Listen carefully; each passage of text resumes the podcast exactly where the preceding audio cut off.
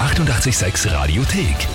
88,6. Der Klugscheißer? Nein, doch. Der Klugscheißer des Tages. Da haben wir halt den Patrick aus Klein-Wien dran. Ja, hallo. Hi. Servus. Patrick, du klingst komplett unüberrascht, dass wir anrufen. Hm, na, eigentlich ist ja nix. Aber, Ah, also doch überrascht, okay. Äh, die Anna ist deine Freundin. Meine Frau. Deine Frau, ja, okay. Hat uns geschrieben, ich möchte den Patrick zum Klugscheißer des Tages anmelden, Okay. aber doch ein bisschen aus einem, sie meint, aus einem umgekehrten Grund. Und zwar, Patrick weiß immer recht viel und kann daher bei vielen Themen mitreden und einem die richtige Antwort geben. Aber, wenn ich ihn dann mal was frage, was er nicht weiß, sagt er immer, und woher soll ich das jetzt wissen? Ich weiß ja auch nicht alles. Ja? Wenn er also beim Klugscheißer gewinnt, habe ich die offizielle Erlaubnis, ihn alles zu fragen, was ich wissen will. Außerdem braucht er endlich mehr eigene Heferl, damit er mir nicht immer meine fladert. Und äh, 6.45 ist sowieso seine beliebte Zeit, um euch Sprachnachrichten zu schicken. Also würde er sich freuen, wenn er endlich mal mit euch persönlich im Radio sprechen kann. Liebe Grüße, Anna. Okay. Das heißt, eigentlich muss ich verlieren. Ja, du hast das sehr schnell analysiert, das ist richtig. Ja. Wenn du weiterhin eine Ausrede haben willst und nicht alles richtig zu beantworten, dann musst du eigentlich es jetzt nicht schaffen. Ne? Ja, das hört sich ziemlich danach an.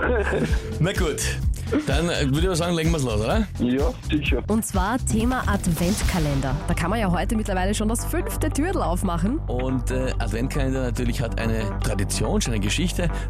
1903 ist der erste Adventkalender auf den Markt gekommen von einem gewissen Gerhard Lang. Und da haben die Kinder 24 Bilder ausschneiden und auf Felder kleben können. Also hat eigentlich ein bisschen umgekehrt herum funktioniert, als es heutzutage der Fall ist. Genau, ja. Du hast die Bilder erst ausgeschnitten und dann draufgeklebt. In den 1920er Jahren dann, da sind dann die Erika-Kalender aufgekommen und beliebt geworden. Die Frage ist, was waren diese Erika-Kalender? Antwort A. Das waren die ersten Adventkalender mit Schokolade drinnen. Antwort B. Die Ärgerkalender haben die altmodischen Bilder, die religiösen, mit modernen und alltagsüblichen, alltäglichen Motiven ersetzt. Oder Antwort C. Ärgerkalender, der Name kommt von dem Begriff Heureka und das waren Steckkalender, wo man ein Rätsel hat lösen müssen jeden Tag. Okay. Äh, puh. Ich würde mal auf Antwort B tippen. Antwort B. Das waren die ersten ohne religiöse Motive, sondern mit alltäglichen Motiven. Ja. Hm. Schon mal gehört oder einfach nur ins Blaue? Na, das ist komplett ins Blaue reingeraten. Okay. Lieber Patrick, das tut mir jetzt sehr leid für dich, aber das ist vollkommen richtig. Ah, scheiße. Die Reaktion haben wir noch nie gehört. Also prinzipiell ist es natürlich sehr cool, du hast äh, Voll. das, du hast das Hast den richtig Titel. gelöst und damit heißt das den Titel Klugscheißer des Tages, Urkunde und Heferl. Für dich bedeutet das jetzt, du musst jetzt alles wissen. Ja, anscheinend.